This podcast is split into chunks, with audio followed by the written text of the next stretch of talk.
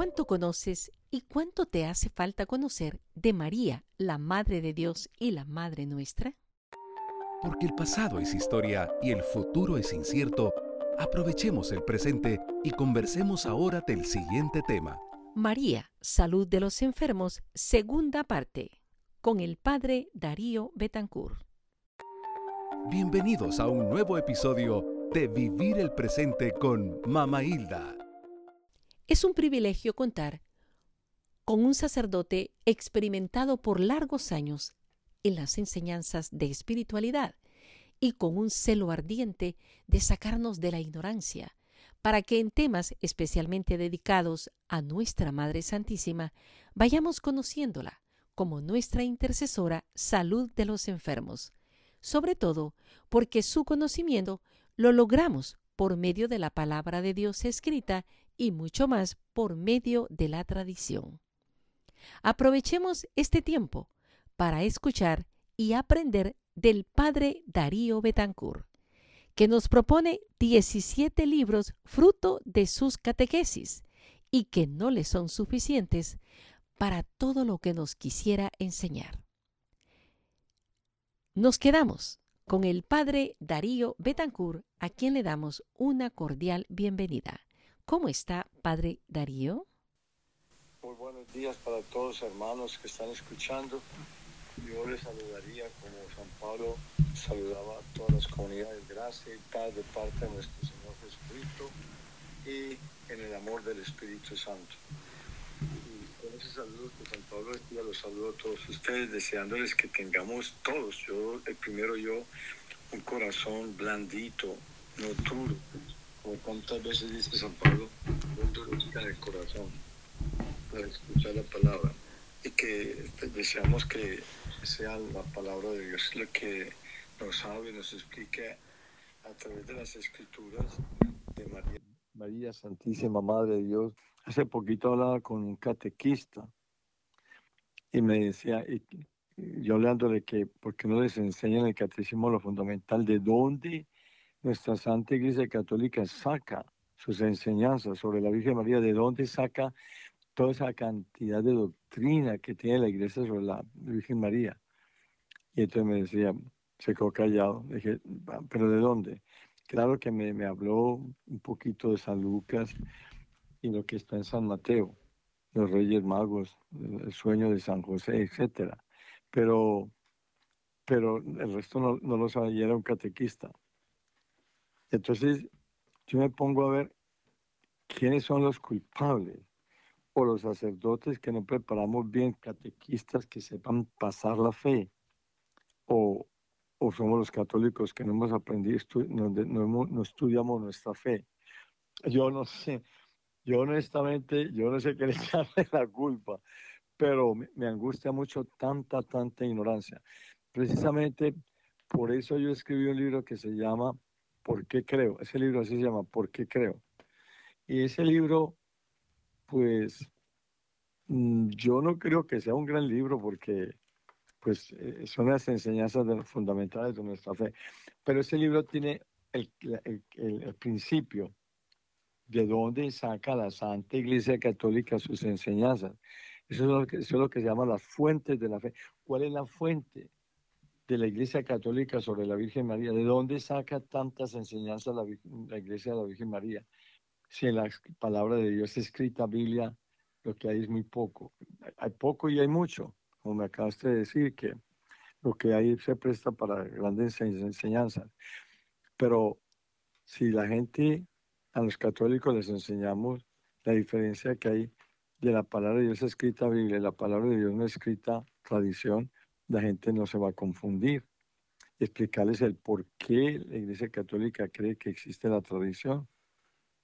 Creo que ese es un punto muy importante para, para nosotros como católicos, tener las bases fuertes para que no venga nadie a tumbarnos la, la, enseñanza de nuestra Iglesia Católica. Nadie nos la puede quitar, nadie. Si están bien instruidos. Por eso es lo que decíamos hace ocho días, ¿no? Católico instruido jamás será confundido. No será confundido. Bien instruido jamás será confundido. Pues para eso estamos aquí, padre. Qué interesante. Además de ese, esa recopilación de su libro, eh, porque creo y que valdrá la pena eh, conocerlo, como dice usted, para hacer esta diferencia, esta distinción.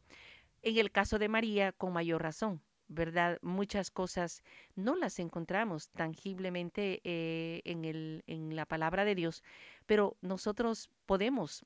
en la palabra de Dios escrita. Escrita, sí.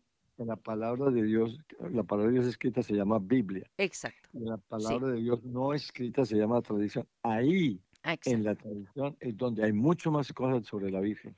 Exacto, sí pero aún en la palabra de Dios escrita, porque cuando yo, por ejemplo, escucho a Jesús decir de la tela vieja en el paño nuevo, entonces, yo, digo, ¿y dónde aprendiste esto, Jesús? Pues deben haber estado conversando estas cosas con María, eh, cuando la levadura, eh, cuando la moneda perdida. Me imagino que estas son conversaciones eh, también.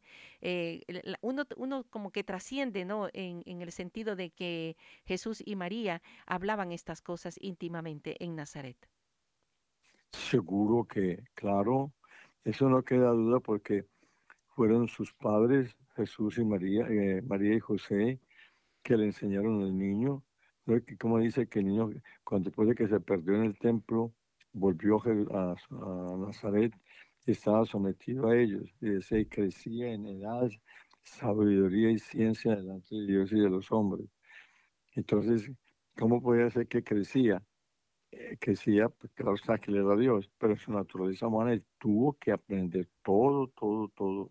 Decir, con su naturaleza humana, aunque era una naturaleza muy bendecida por la divina, pero tuvo que aprender, tuvo que aprender a leer y escribir seguramente en, en, la escuelita del pueblo. Así es, en la escuela de Nazaret. Indudablemente. Ahora bien, cuando nosotros en, el, en el tema específico que, que nos incumbe vemos eh, ese, ese poder de intercesión de nuestra madre. Usted nos explicaba que María es como una madre inquieta, ¿verdad? Que viene a buscar a sus hijos. Y en cuanto a cada una de las apariciones, nos decía usted pues que tenían todas estas en común, esa, esa tendencia a llamarnos ella a la conversión, a la búsqueda de Dios y, y, a, traernos la sanación. Eh, en el capítulo 4 de mi libro, María, salud de los enfermos, en el capítulo 4, tiene como título María en la celebración de la iglesia y en la piedad popular. Entonces tengo unos puntitos. María y el culto, María en la liturgia, la piedad popular y los santuarios marianos, la oración del ángelus. Entonces, eh, yo, yo aquí lo que hago yo es mm, hacer ver cómo la piedad popular, sobre todo en los, en los, santuarios marianos. ¿Cómo, ¿Qué hace María? Pues es que María no puede decir nada diferente en cada aparición. Ella lo que hace es, ¿por qué no puede decir nada diferente? Pues porque qué, qué diferente va a decir de lo que nos enseñó su Hijo Jesús. Ella lo que viene es a recordarnos, porque que precisamente un católico que se volvió protestante que después volvió, gracias a Dios, volvió a la iglesia católica. Volvió con muchos resabios y muchas cascarrayas, pero bueno, pero volvió. Pero volvió con muchas dudas. Ahí poco a poco le he ido ayudando a todas las dudas que le pusieron. Pero todo se debe a nuestra falta de estudiar las escrituras. Es que, yo, Dios mío, yo, yo no sé, vuelvo a repetir, que yo no sé quién es el culpable de tanta ignorancia en los católicos.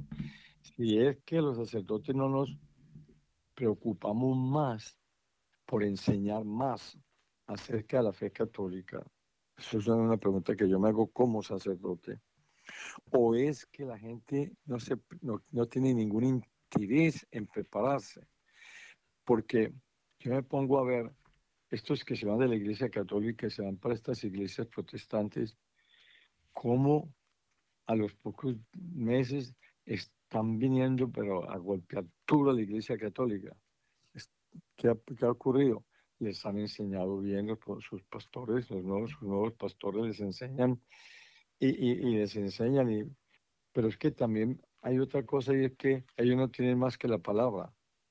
Ellos, donde cuando nosotros tenemos en la Iglesia Católica una mesa llena de platos para comer, comenzando por los siete sacramentos, siga con toda, además, enseñanza de la Iglesia Católica. Los protestantes no tienen más que la palabra, no, no más. Tienen un plato, pero se lo comen bien comidito, bien comidito, comidito, bien, bien ¿cómo será? Bien condimentado.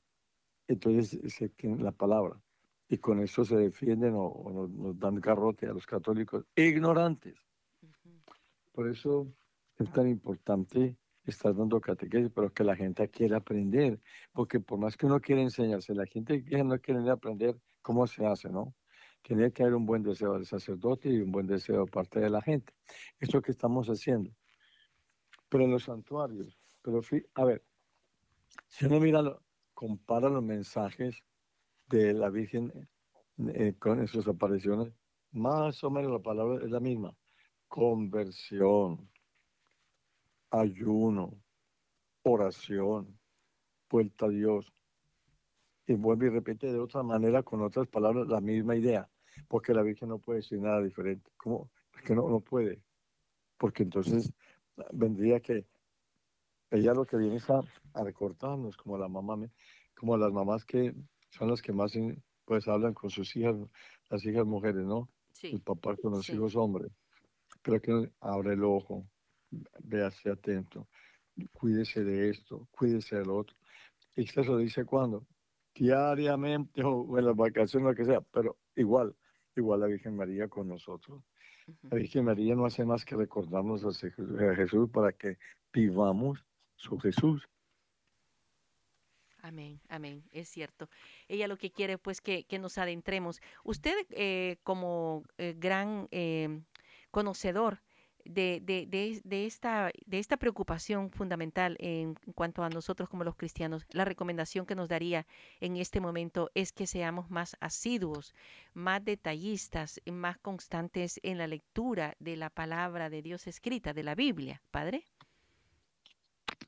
Yo, yo, eh, yo diría en esta forma, cómprese ante todo, estoy tratando aquí, Sí, vamos a- a ver si me- yo le diría a todo católico, tenga la Biblia que es la palabra de Dios, sí, pero no la tenga de adorno, que la lea. sí, Entonces, al mismo tiempo yo le digo a la gente, compre el catecismo de la Iglesia Católica. ajá, El catecismo es lo más hermoso que nos pudo haber dejado San Juan Pablo II, porque el- en el catecismo, en la parte de atrás, en la última parte de atrás, está el, el- el catecismo, pero por temas. Por ejemplo, exacto, misericordia. ujú, Entonces en la M, sí, perdón en la P, eh, y así. Entonces yo le digo a los católicos que consigan el catecismo y comiencen a estudiar el catecismo. sí, O si quieren, pueden comenzar desde la primera página en orden como va, o más bien por temas. Los temas Sí. son muy importantes. Entonces, por ejemplo, imágenes, que dicen los protestantes que nosotros adoramos imágenes, porque ellos no saben distinguir entre adorar y venerar, ellos no saben qué es eso, sí, y tampoco los católicos. sí, Entonces, ¿cómo se expresa eso? Por ahí me, me, me dan garrote en una parte que dicen que, que venerar y adorar es la misma cosa. No es la misma cosa. En la parte externa es la misma cosa, pero en la parte interna es totalmente diferente. Y entonces eso es lo que hay que explicarle a la gente para que cuando vengan estos hermanitos a dar garrote se sepan defender. sí, Pero tiene que haber una buena voluntad de parte del católico. Primero, comprar, tener la Biblia, comprar la Biblia. Y segundo, comprar el catecismo, que el catecismo no es barato, o que tal vez sí, pero bueno, de todas maneras, eh, eh, es, eh, es, eh, es, eh, la- es una manera de, de estudiar por temas. sí, Y así uno se va formando. Yo tengo un grupito mm, que se llama los, los continuadores de Jesús, no tanto seguidores, sino continuadores de Jesús, porque cada cristiano católico debe ser un continuador de la persona de Jesús, no, no, un, no un seguidor ni un discípulo. Yo diría que es un continuador. A mí Jesús dijo, vayan y hagan discípulos, pero entonces habría que estudiar qué quiere decir la palabra discípulo. Dice, dice, que aprende, que aprende a vivir la vida del maestro. Entonces, vivir la vida del maestro, o sea, vivir la vida del maestro es continuar en este momento la persona adorable de Jesús. Y para poder continuar a Jesús hay que saber cómo era Jesús. Y para eso el catecismo le ayuda increíble. Yo soy un enamorado del catecismo porque es que yo no he visto, no he visto ningún documento de la iglesia más hermoso que el catecismo. Es que el catecismo no, no hay palabras para decir lo que es la doctrina católica. Ahí está. Estoy en el catecismo 1, va estudiando un tema y, y lo va con, y ahí están todos los textos bíblicos, y si no aparecen, porque aparecen mm, lo de la idea y después pone las, los textos bíblicos, entonces hay que, ir a buscar y controlar en el texto bíblico, en, en, la, en, la, Biblia. No hay tema que no se encuentre en, la, en el catecismo cuando uno busca algo relacionado a la oración, al matrimonio, al, pecado, bueno, los mandamientos, todo lo encuentra ahí, sobre todo pues referente a nuestra Madre Santísima. Tiene toda la razón, es como un auxiliar, es como cuando el maestro recomienda el libro base de la materia X, pero dice, como auxiliar vas a tener este y este otro libro, como un complemento. Claro, esa, esa idea esa idea es correcta para explicar lo que es el catecismo. Yo mismo estoy, me mantengo estudiando el catecismo. Yo mismo, yo no me, yo no me sé toda esta doctrina católica tan enorme, tan enorme. Por eso hay que estar repasándola y estudiándola y mirándola a ver qué, qué hay, qué hay, qué, cuáles son las enseñanzas. Es como un médico. Pues un médico no se sabe toda la medicina. Tan es así que la medicina, yo me acuerdo cuando era niño, no había como esto que hay ahora que hay que, que oftalmólogo, que neurólogo, que cardiólogo, que no sé, quilólogo, que necrilólogo. no, entonces, no, yo no, me, después empecé a ver, y lo mismo los odontólogos, un odontólogo, un dentista. Sí. Pues que hay uno para una cosa y otro para otra y otro para otro para otro. Así es en la Iglesia Católica. Si uno quiere saber bien la doctrina de la Iglesia Católica. Tiene toda la razón. Padre, en este mismo capítulo 4, donde eh, usted se refiere a María en la liturgia, podemos adentrarnos a algo que muchas veces nos preguntamos o nos cuestionamos. Acabamos de celebrar la Asunción y ahora la Encarnación y ahora la fiesta de, la Natividad. Eh, y María en diferentes ocasiones en el año litúrgico, la Iglesia nos la presenta como modelo en diferentes formas y estilos de nominación. Claro, es que la, la, Virgen Santísima en la liturgia de la Iglesia Católica está, es que casi que, casi que no hay mes que no tenga algo especial de la Virgen. No, es que no, hay ningún mes, creo yo, que no tenga nada especial. Pero, por ejemplo, el mes de septiembre es un mes que tiene cantidades, cantidades de, de fiestas de la Virgen. El septiembre creo que es del que más puede tener. No, yo tengo aquí María en la liturgia. Entonces, pues es que es una, yo tengo nomás que los, los, digamos, la parte más, más fuerte de la Virgen, pero los, misales particulares de cada país tienen las fiestas, llamemos universales de la Virgen. Sería, por ejemplo, el, 15 de agosto, su asunción. Eh, pero eh, desde comienza el primero de enero, María Madre de Dios, que es el título más grande y más solemne que puede tener la Virgen. Imagínense, es que lo más grande de una mujer, ser madre, ser, pasar la vida. Y pasó la vida nada menos que a Dios. ¿En qué sentido pasó la vida? La, vida humana. La vida divina vino a su, a su ser, a su seno, la vida divina, ya le pasó la vida humana. Pero imagínense, porque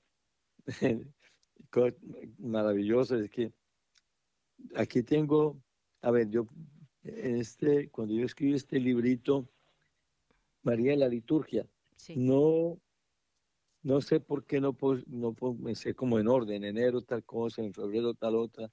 Sin embargo, bueno, eh, el, el, primero de enero conmemoramos María, Madre de Dios, título más grande, más grande, grande, grande, que aquí fue lo que la semana pasada, o sea, las dos semanas, les expliqué que María es Madre de Dios, pero que ella no es Madre de la divinidad.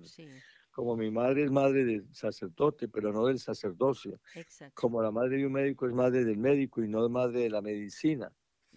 Entonces, expliqué muy bien las dos, que quiere decir una cosa y la otra.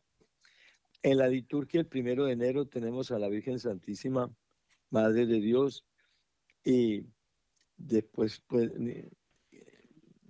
aquí eh, tengo... En, la página 57, perdón, usted nos está refiriendo eh, de una manera bien ordenada, siempre eh, hablando de las celebraciones, por ejemplo, los dogmas marianos, la Inmaculada, la maternidad divina y la anunciación, la asunción, perdón, ahí lo ha puesto entre los dogmas.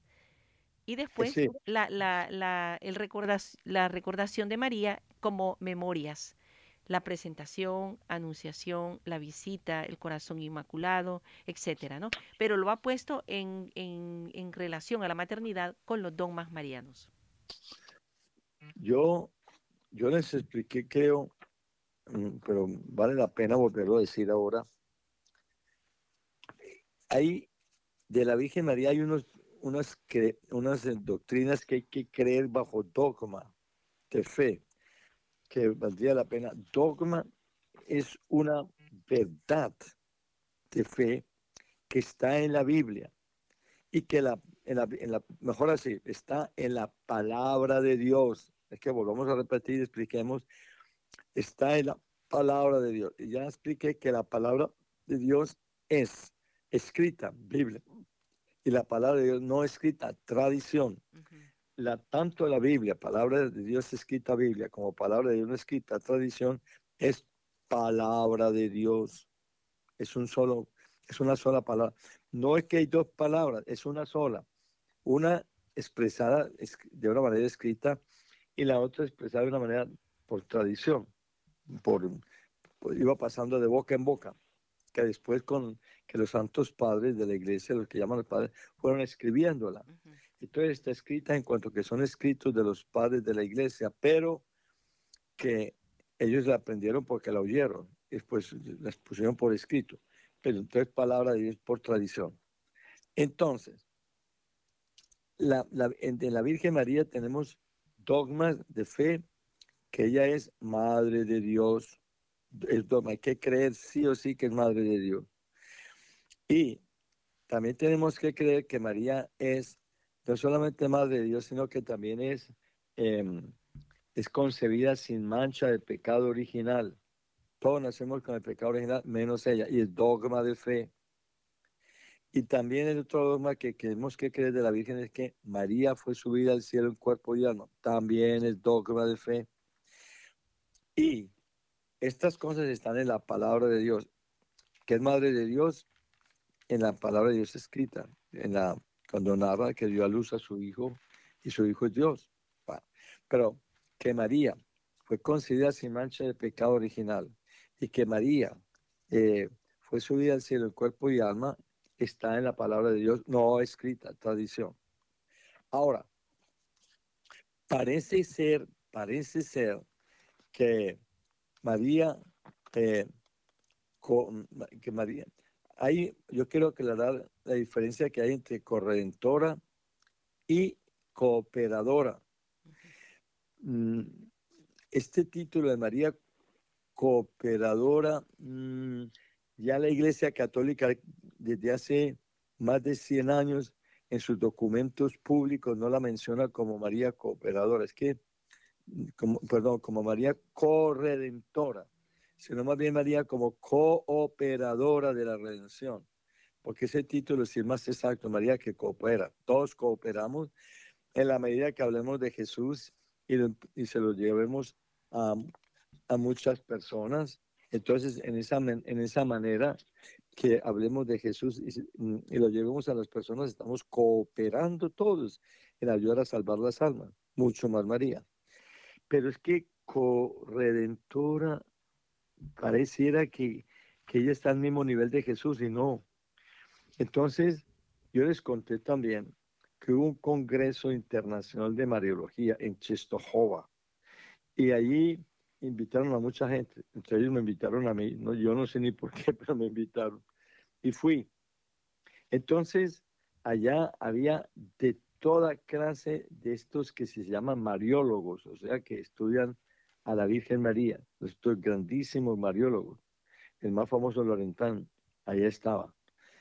Y después de estudiar y estudiar y hablar y hablar y hablar y hablaban y hablaban, y había una cantidad de mm, sacerdotes de la iglesia griega ortodoxa, ortodoxos, que son muy devotos de la Virgen. Y había pastores protestantes, porque también para que ayudaran ellos, según su creencia sobre la Virgen, a aclarar.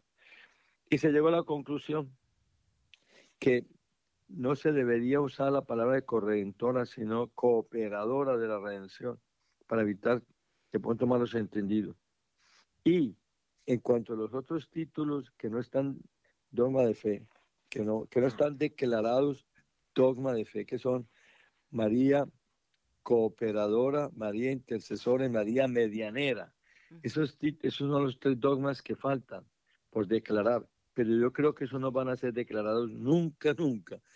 Eso se va a quedar así en, en un deseo de los grandes devotos de María que se declaren dogmas de fe, porque es que, aunque hay algunos textos de la escritura donde se ve que María intercede y es medianera, sin embargo, no sé, pareciera, allá, allá quedamos en que, en que no, por ahora no se definan, porque no se definan dogmas de fe. La idea de Juan Pablo II era estudiar si sería conveniente en estos tiempos, si hay argumentos bíblicos, teológicos, de tradición, etcétera, etcétera, oportuno declarar a María cooperadora de la redención, intercesora y también medianera, medianera de todas las gracias.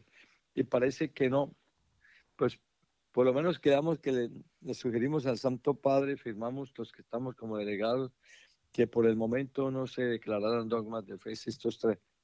Pero que María es cooperadora de redención, no queda menos duda. Si somos nosotros cooperadores en la salvación de tantas almas, ¿cómo no va a ser ella? Ahora, Así es que, si, que María es intercesora, pues, ¿cómo le parece el caná? Con, con el solo caná sería suficiente para mostrar que María es intercesora. Claro. Y que María es medianera de todas las gracias. Este es este título que ella hace de medianera para que a través de ella venga todo. Yo tengo un, ejemplo para probar que María es medianera. Sí. Y es el que da, hay un principio de filosofía que dice, el que da lo más puede dar lo menos. Ejemplo, si yo tengo un billete de 100 dólares y yo puedo dar 100 dólares, entonces no podría dar 80. claro, claro que sí porque el que da lo más puede dar lo menos. Si yo puedo dar 100, pues con muchísima razón puedo dar 80. Exacto. Muy bien. Ahora, ¿por qué digo eso? El que da lo más puede dar lo menos. Que María es medianera de todas las gracias. Mire, el regalo más grande, el más grande que Dios dio a la humanidad, el más grande es la redención enviarnos, eh, ser redimidos por las llagas y la sangre de Jesús su Hijo.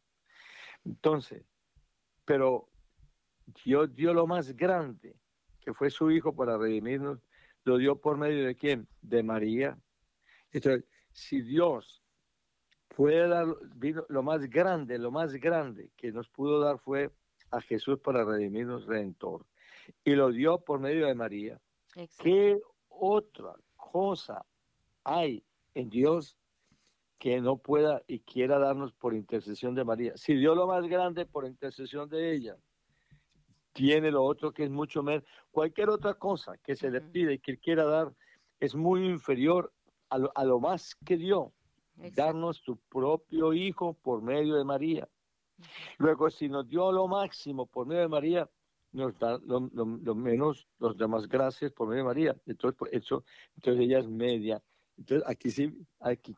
Pues ese es el argumento que yo doy para, para poder em, explicar que María es medianera. Exacto, tiene razón. Sí. Eso es lo que yo, así es como yo trato de explicar sobre la Virgen.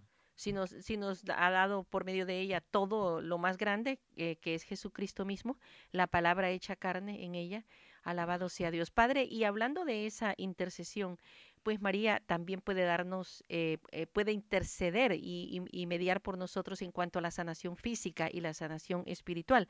Dentro de poco, en este mes de febrero, vamos a celebrar una de las menciones que usted tiene aquí respecto a las apariciones, que es la Virgen de Lourdes, en la cual en esa fecha específica se le llama eh, pues a, nuestra madre con ese con ese ese poder de intercesión de la sanación, ¿verdad? De la salud para todos nosotros.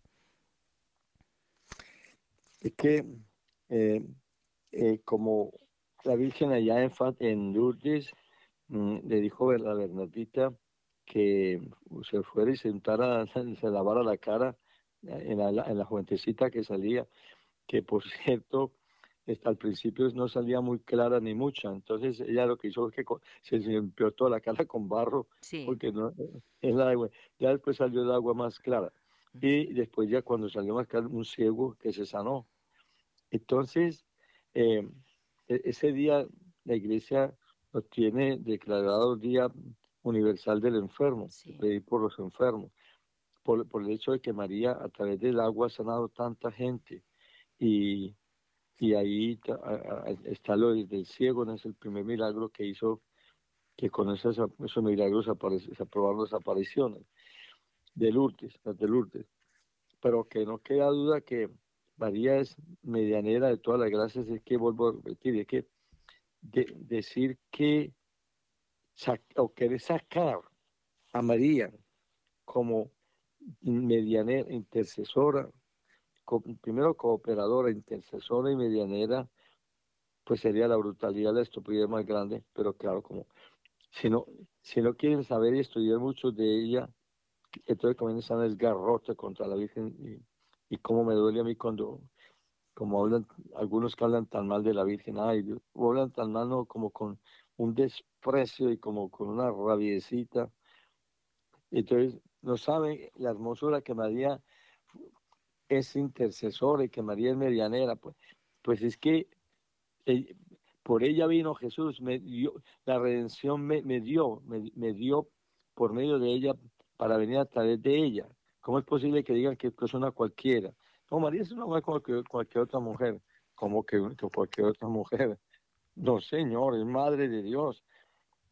Y fue subida al cielo en cuerpo y alma como Jesús que fue, se fue al cielo en cuerpo y alma. Imagínense lo que se nos espera a todos nosotros. Yo creo, como dice, creo, creo en la resurrección de los muertos, que eso no se sabe cómo va a ser, hay mil explicaciones, pero yo creo que con este mismo cuerpo vamos a resucitar así. Hay muchas doctrinas, muchas eh, teorías al respecto. No hay ninguna que esté aprobada que diga que esta está aprobada y la otra no está aprobada. Todas tienen el mismo valor. Yo me uno a los que, como la Virgen que no tuvo la menor sombra de pecado, fue subir al cielo en cuerpo y alma, no, yo creo que la Virgen no murió, aunque todos dicen que si murió el Hijo, ¿cómo no iba a morir ella? Pero bueno, póngalo como quiera, el Papa, el Papa Pío XII fue muy delicado cuando declaró dogma de fe que la Virgen Santísima había sido eh, eh, el último dogma. Entonces, entonces, eh, que, la, asunción, al cielo, Fue, muy delicado, como hay un lío ahí peleando los teólogos, unos dicen que murió, otros dicen que no murió. Dios le inspiró a Pío XII una fórmula para declarar toma de fe la más hermosa. Dice, María, terminado su curso mortal no, terminado su curso, ay, ahora no me acuerdo, algo así, terminado su curso de vida en la tierra, terminado el tiempo de su, de su curso en la vida, de, de su vida en la tierra, fue llevado al cielo en cuerpo y alma. Y como dice, fue terminado el curso de su vida en la tierra, fue llevado al cielo en cuerpo y alma. Porque, ¿cómo terminó el curso? Muriendo, puede ser, como Jesús. No muriendo, como dicen otros, que no murió. Entonces, sea que unos u otros tengan la razón, fue muy delicado el Papa. Esa fórmula yo creo que la tengo que haber estudiado, reflexionado en oración, consultado con todos los teólogos y quedó hermosísimo. Terminado su curso de vida mortal en la tierra, fue llevado al cielo en cuerpo y alma. Terminado su curso de vida, de su vida aquí en la tierra, fue llevado al cielo en cuerpo y alma. Terminado su curso, decía, dice, después de que, que murió, no dice así. Sí, tampoco como dice dormida. Que murió. Sí, como dice que se durmió.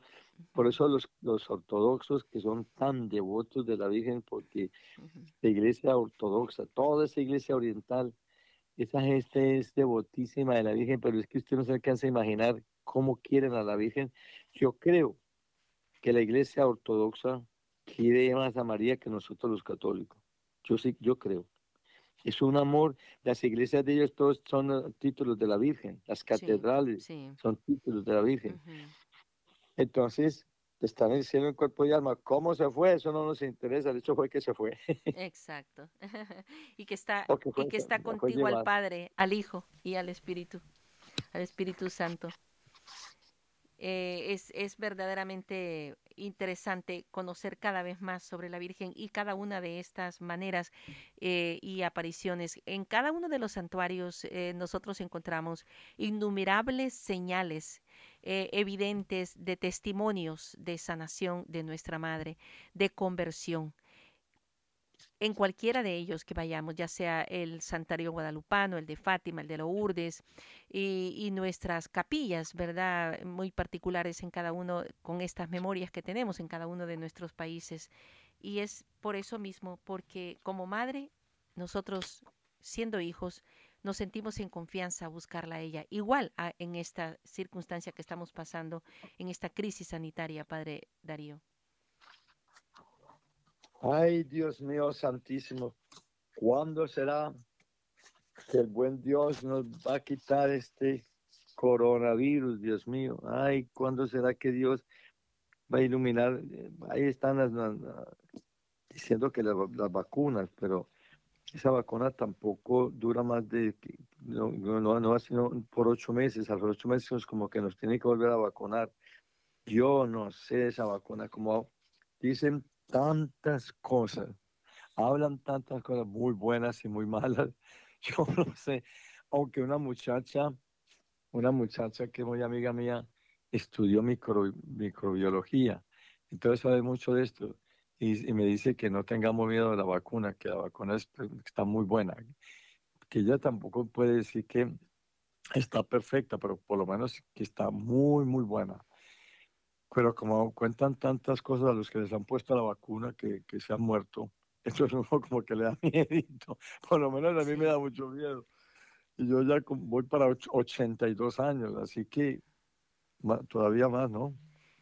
Pero, pero no obstante, mientras tengamos acceso a que de alguna manera se nos vayan generando anticuerpos en nuestro, en nuestro organismo, vale la pena hacer un esfuerzo, como bien dice usted, pues está esto largo, pero algo tenemos que poner de nuestra parte, ¿verdad, eh, Padre?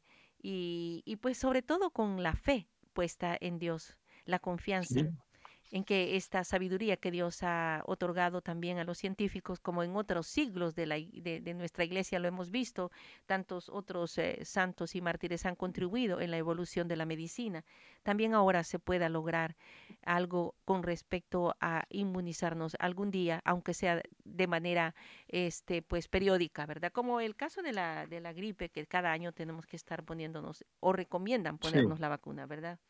Sí, ah, pues eso, eso sí, sí, sería muy interesante que Dios ilumine a nuestros científicos. Sí, sí, así porque es. una pena perder unas vidas tan valiosas. Toda vida es valiosa, toda vida, toda vida. Sí. Cada persona que muere es una pérdida enorme para la sociedad. pero, pero realmente que, que a ver cómo se puede terminar con este mal, que cada vez que ha habido pandemias se, se han logrado detener. Lo que pasa es que esta como que parece ser una más, más delicada porque no, no, es, no es que haya salido naturalmente, sino fue que fue creada a propósito. Lo que, por, lo, por, lo, menos están diciendo. ¿no? Y, van, y van multiplicándose pues las cepas, ¿verdad? Y en este caso hemos perdido a muchos obispos, eh, sacerdotes, religiosos, comunidades eh, enteras están en este momento contagiadas. Yo creo que eh, nos cae bien oportuno en este momento escuchar esa, e, esa fuente de sanación que Dios ha puesto accesible, que es el mismo, pero que María como medianera nos la facilita, Padre. Y María es medianera. A mí no me queda la duda, aunque no sea solo dogma de fe, no me queda, porque es que el argumento mío es el que da lo más, puede dar lo menos. Sí. Y, y no, el regalo más grande que Dios nos pudo haber dado fue la redención, el redentor. Y vino por medio de María, entonces todo lo, lo, lo demás que venga es menos importante que la misma, que la redención. Luego, Luego, si dio lo más por medio de María, nos da lo menos por medio de María. Así es. Usted cuando hace la celebración eucarística, me encanta que tiene ese momento de una oración específica al finalizar, ¿verdad? Para pedir la sanación, que sería ideal que nos, nos, la, nos, nos lo ayudara en este momento para tenerla presente en las familias más necesitadas, Padre. Sí, yo yo hago al final de la Eucaristía una, lo que llamo yo la terapia de oración. Es una terapia, así como hay terapia médica, es una terapia, una terapia mm, cuando uno tiene algún problema en el cuerpo le hacen terapia de ejercicios para recuperar el movimiento, terapias. Así digo yo, la oración es una terapia porque pues no, Dios puede hacer un milagro en un solo instante, pero para mí lo normal es terapia. Dios va dando y va fortaleciendo la, la voluntad y la mente. Entonces en esa terapia que yo la hago es por las llagas y la sangre de Jesús, el Hijo, por eso yo utilizo todo el cuerpo de Jesús para que no se me quede ninguna, ninguna parte del cuerpo para pedirle. Y después le pido a la Virgen María que, que ella dé gracias a Jesús por nosotros y ya doy la bendición. Pero, pero lo normal, eh, y yo, o normal no, yo preferiría que Dios no hiciera milagros. Voy a explicarle por qué. Me pasó un caso, un hombre que vino con, con muy, muy, muy, muy mal, un cáncer ya terminal, y estuvo enfermo de cáncer, pero no fue como más de tres, cuatro meses. Eso fue un, un cáncer muy grave. Y vino aquí y me decía que cuánto valía un entierro, que cuánto valía el ataúd, que cuánto valía el canto, que cuánto valía la Eucaristía, cuánto valía... Y yo preguntándome, yo le iba diciendo, para la eso tiene que ir a la funeraria, para no sé qué tal cosa, y para la mía. Yo le iba a explicar. Entonces al final le dije, bueno, ¿y quién es el muerto? Y me dijo, yo. Y entonces yo, yo me quedé callado porque sí, estaba muy mal. Los ojos eran amarillos, amarillos, amarillos, la cara era amarilla. Y el delgadito, muy delgadito. Totalmente pálido, sí. entonces le dije, me dijo yo, me dieron ya dos semanas de vida. Lo último me dijo el doctor que no llegamos, me dijo, usted llegará si acaso dos. Y él fue desde el principio muy honesto, me dijo, que el médico le fue muy honesto. Entonces yo quiero dejar todo preparado porque no quiero que en última hora mi familia y mi esposa no sepan qué hacer. Yo dejo todo listo. Y me dijo que ya se había confesado, que había hecho una buena confesión y bien, bla, bla. Entonces era un martes y yo tengo, tenía pues, en la parroquia donde yo estaba un grupo de oración. Y le dije, ¿por qué no viene esta noche al grupo de oración que tenemos y rezamos por usted todo, esperando que Dios nos haga un milagro? ¿Por qué no? dijo, bueno, así que por la noche volvió y le expliqué a la gente, porque él me contó que él tenía dos, semanas de vida, y pidamos al Señor que haga un milagro, ya. Pidamos el milagro, ya. O sea, la, promesa, crean, cuando estén orando, si creen que ya han recibido lo pedido, en la oración les será concedido. Entonces les expliqué la promesa de Marcos 11, 23. Ah, bueno, vamos ya mismo a rezar. Y todo el mundo levantó las manos y nos pusimos a rezar, cada uno rezaba como podía. Y decía, ay Señor, es un milagro, es un milagro. Que sirvan para que cada vez creamos más en ti, nos enamoremos de ti. Deja, deja, déjanos ver algo de ti. Nosotros sabemos que tú estás aquí, pero déjanos verte, oírte, escucharte, tocarte, tener una experiencia de tu presencia. Entonces, él se fue. Como que al día siguiente, por la noche, vino y me contó que apenas terminado la oración, se le despertó un hambre, pero un hambre devorador. Entonces, el médico le ha dicho que tuviera mucho cuidado porque un, cáncer de páncreas no puede comer mucha cosa y que estaba complicado el hígado, que tuviera cuidado. Entonces, él sentía tanto hambre que comía y sentía más hambre, más deseos de comer. Entonces empieza a comer, empieza a comer. Y la esposa veía, mi amor, ¿qué te Entonces, entonces le dijo él, pues ya me voy a morir, déjeme comer. La esposa se quedó callado, claro. Al día siguiente era un hambre tan espantoso, tan devorador, sí. que llamó al médico. Y el médico le dijo, mire, usted ya se va a morir. Pues dése los últimos gustitos. Si usted quiere comer, coma, coma ya, ya, no hay nada que ya no hay nada que cuidar porque si ya está invadido, que no tiene nada que cuidar, coma. Y comienza este hombre, mientras más comía, más, se regeneraba y, le daba hambre. Y más mejor, y se ponía cada vez mejor. Sí. Y se ponía mejor. Se nutría, se, nutría. Pero el hambre, el hambre era que lo más significativo. Entonces, llamó al médico y le dijo, yo aquí no puedo dejar de comer, que me estoy muriendo de hambre puedo comer chorizo. que le contestó, desde sus últimos gustitos, goce, goce comiendo. Entonces te este comienza a comer, Y mientras más comía, mejor se sentía. Claro. ¿Cómo? ¿Cómo que el médico... Eh, estaba desnutrido. Eh, sí, estaba desnutrido, claro. Entonces el médico era aterrado. Fui a verlo a los dos días, el médico, ya el color amarillo se le había hasta quitado. ¿Qué es esto? ¿Qué pasó? Dijo, no, yo fui por allá rezando, estoy rezando, no explicó mucho al médico. Eh, y, así fue. ¿Cómo que? Sí, señor, se sanó. Se sanó. Sí, sí, lo creo. qué maravilla, cómo, cómo se sanó. Qué maravilla, sí, definitivamente. Un día, oiga, esa es la primera parte bella. Oiga, la segunda parte fea.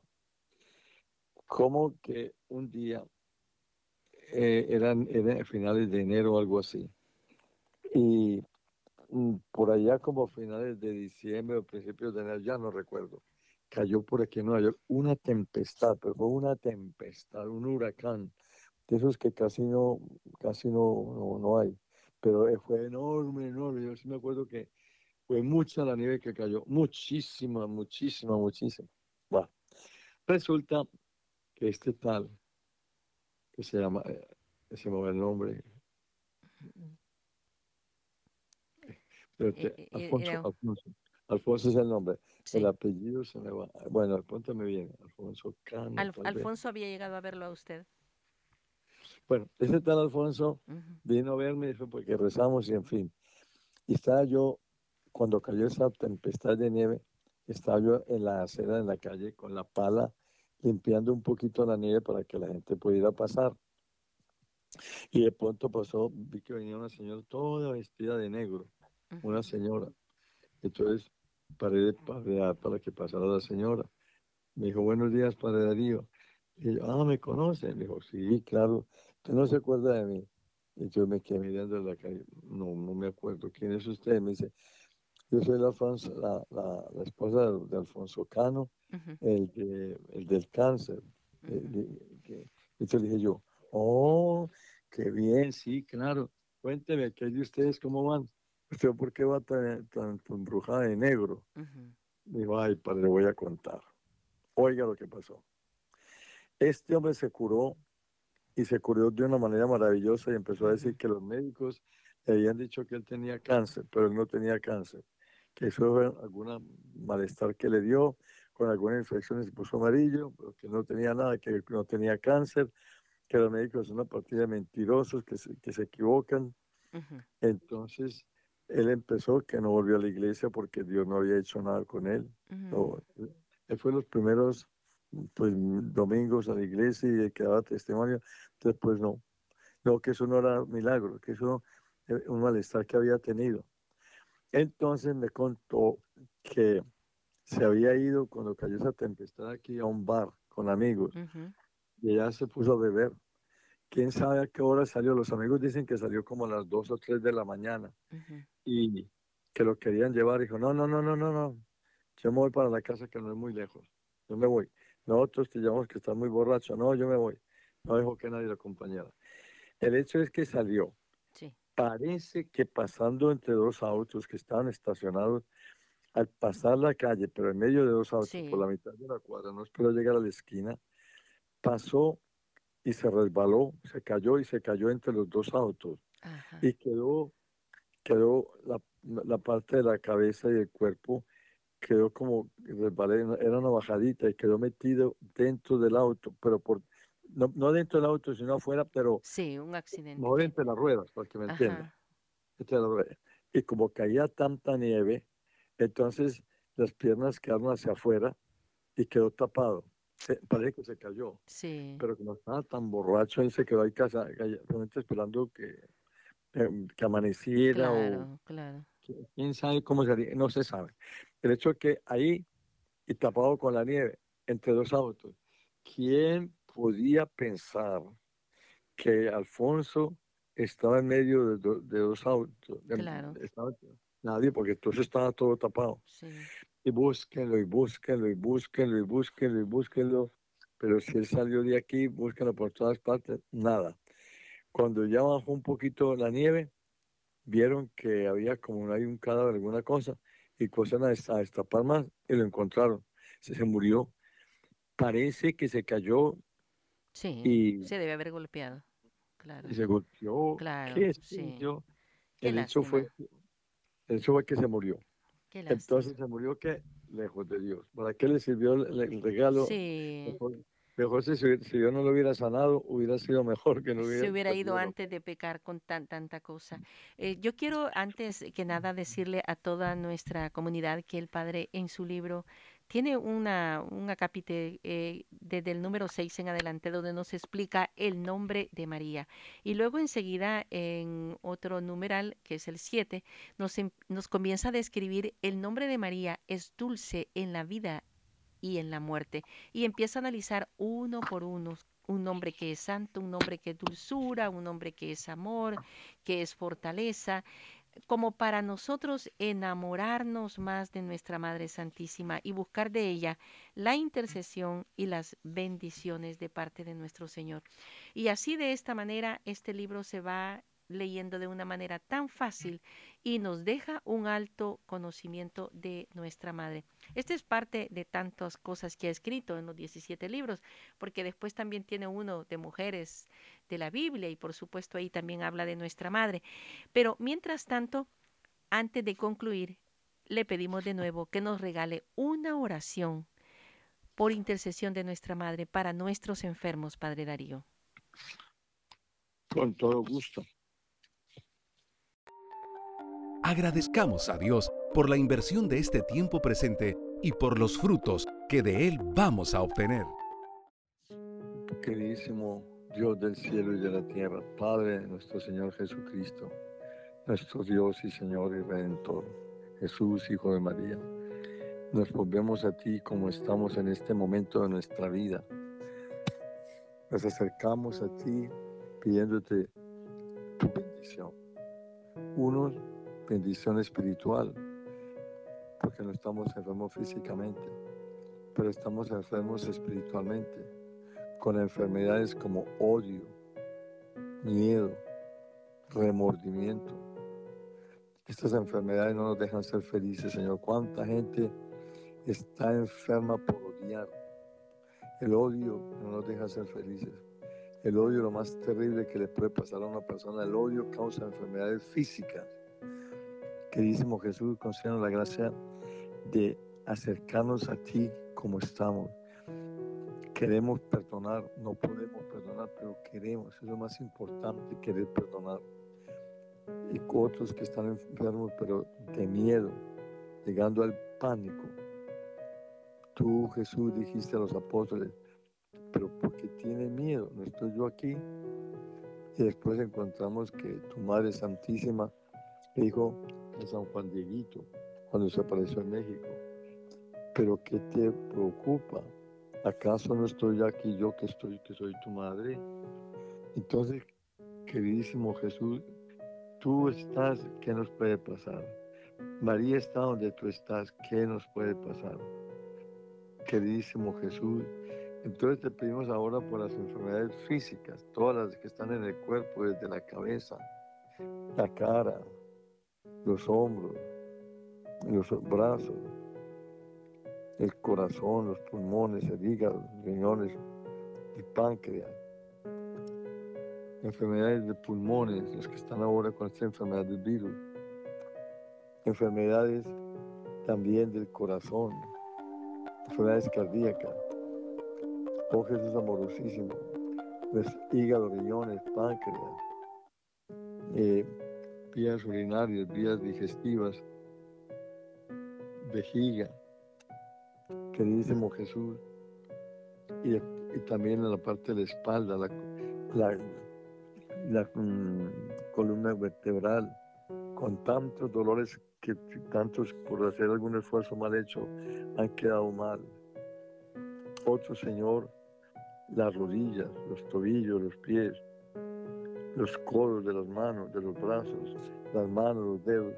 Te pedimos todo esto de nuestro cuerpo por tu llaga santísima, la de tu corazón, la llaga santísima de tus pies crucificados, de tus manos crucificadas, la llaga santísima de la corona de espinas, queridísimo Jesús, las llagas de tus pies, de tus, de tus mm, rodillas santísimas, todo tu cuerpo ensangrentado, que sea causa y raíz de nuestras curaciones, todos los que estamos en este momento en este programa. Señor, sánanos para tu gloria, para tu gloria. No tanto por el bien que nos da la alegría de saber que tú nos curas, sino que se vea tu gloria ante todo, que se manifieste tu gloria y tu poder para la gloria del Padre. Pero no podíamos faltar tu madre para decirte por medio de ella gracias. Ella sí te sabe cómo decir gracias. Entonces, queridísimo Jesús, te pedimos que escuches a tu madre, María Santísima Madre de Dios, María, Madre de la Medicina, María, Madre de la Salud, dignate presentar nuestra oración ante tu Hijo para la gloria del Padre. Y que a cada uno, Señor, a cada uno de los que estamos oyendo este programa y por medio de cada uno de nosotros, bendice nuestros seres queridos, nuestras familias, amigos, conocidos y benefactores. En el nombre del Padre, del Hijo y del Espíritu Santo. Amén. Dulce corazón de María, danos, a, Jesús, la, salvación, mía. Otra vez. Dulce corazón de María, danos, a, Jesús, la salvación, mía. Bueno. Gracias, Padre. Conociendo y aprendiendo más de nuestros invitados. El Padre Darío Betancourt predicador itinerante, director y fundador de la Fundación Positivos por la Vida, es fácil encontrarlo y aprender de él a través de sus 17 libros publicados hasta el día de hoy, o por medio de su página web, por su canal de YouTube, en sus mensajes diarios, horas santas, santas Eucaristías, o su correo electrónico, padredarío39 aol.com o al teléfono 718-639-6798. Te invitamos a nuestro siguiente episodio, del cual juntos podemos aprender. Preguntas, comentarios o sugerencias al correo vivirelpresente arroba mamailda.com.